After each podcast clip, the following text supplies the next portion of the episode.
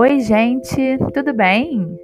O assunto de hoje é bem impactante e o título é polêmico, eu sei. Muita gente acredita e vê ações e situações como sendo do diabo. Tem gente até que tem medo de falar diabo, né? Fala assim, ai, fala baixo, né? Tem um medo, um receio. Mas você já parou para pensar o motivo de determinadas situações ou atitudes mexerem tanto com você? Então, é sobre isso que a gente vai falar hoje.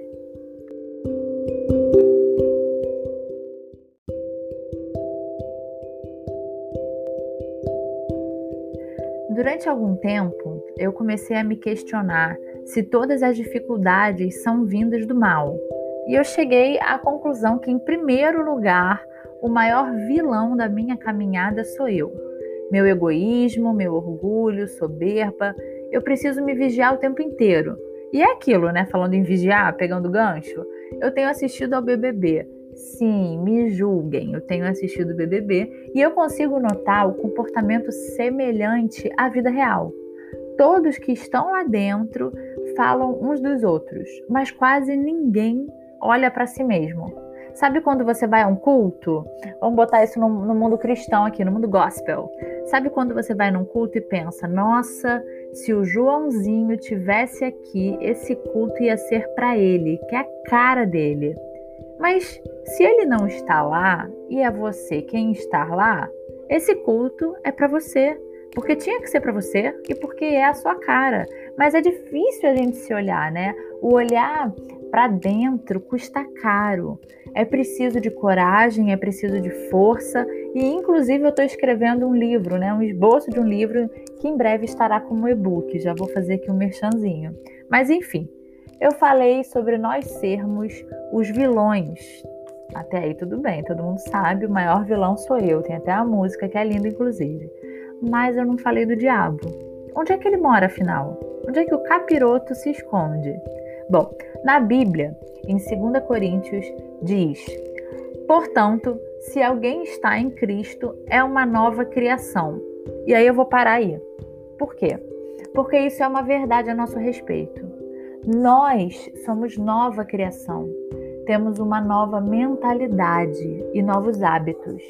O nosso vilão interior precisa carregar essa verdade e essa verdade precisa ficar latente dentro de você, dentro de nós. Ei, você é uma nova criação. O Deus Todo-Poderoso te refez. E esse versículo continua.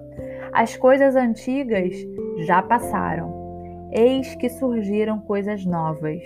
E é aqui que o capiroto mora. É aqui que o diabo mora, é aqui que o diabo se esconde, é aqui que o diabo tenta intimidar a gente, é aqui que o diabo faz a limpa.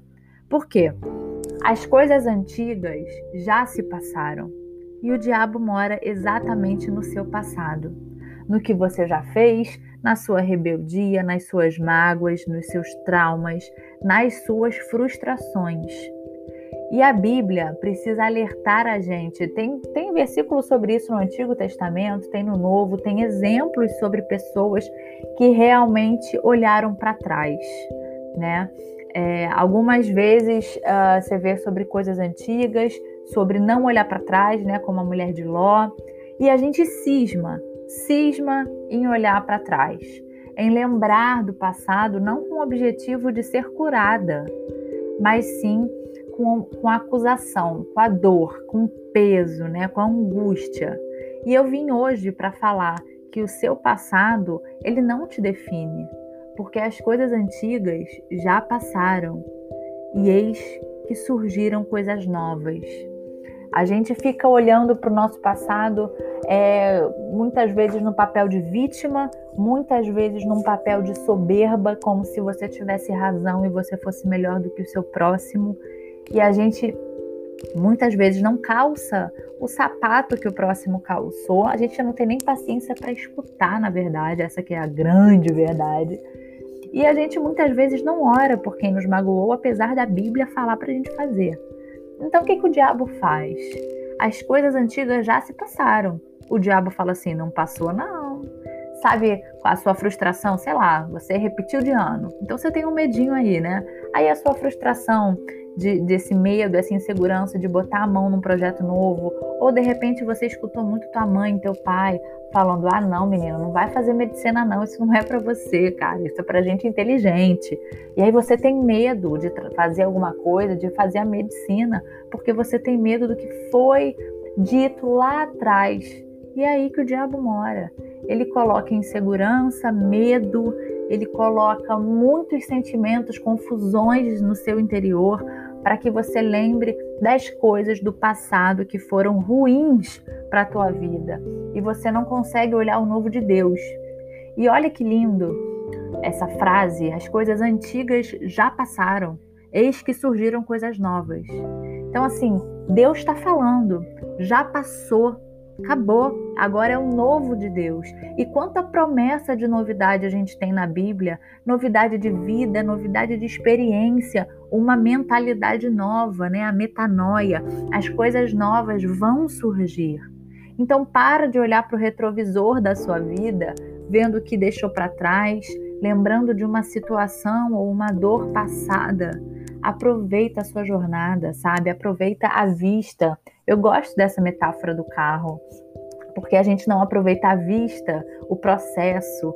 A gente precisa olhar para a janela do nosso lado, que muitas vezes é o nosso próximo que está nela, e a gente não olha nem para o próximo, porque a gente está lá olhando para o nosso retrovisor.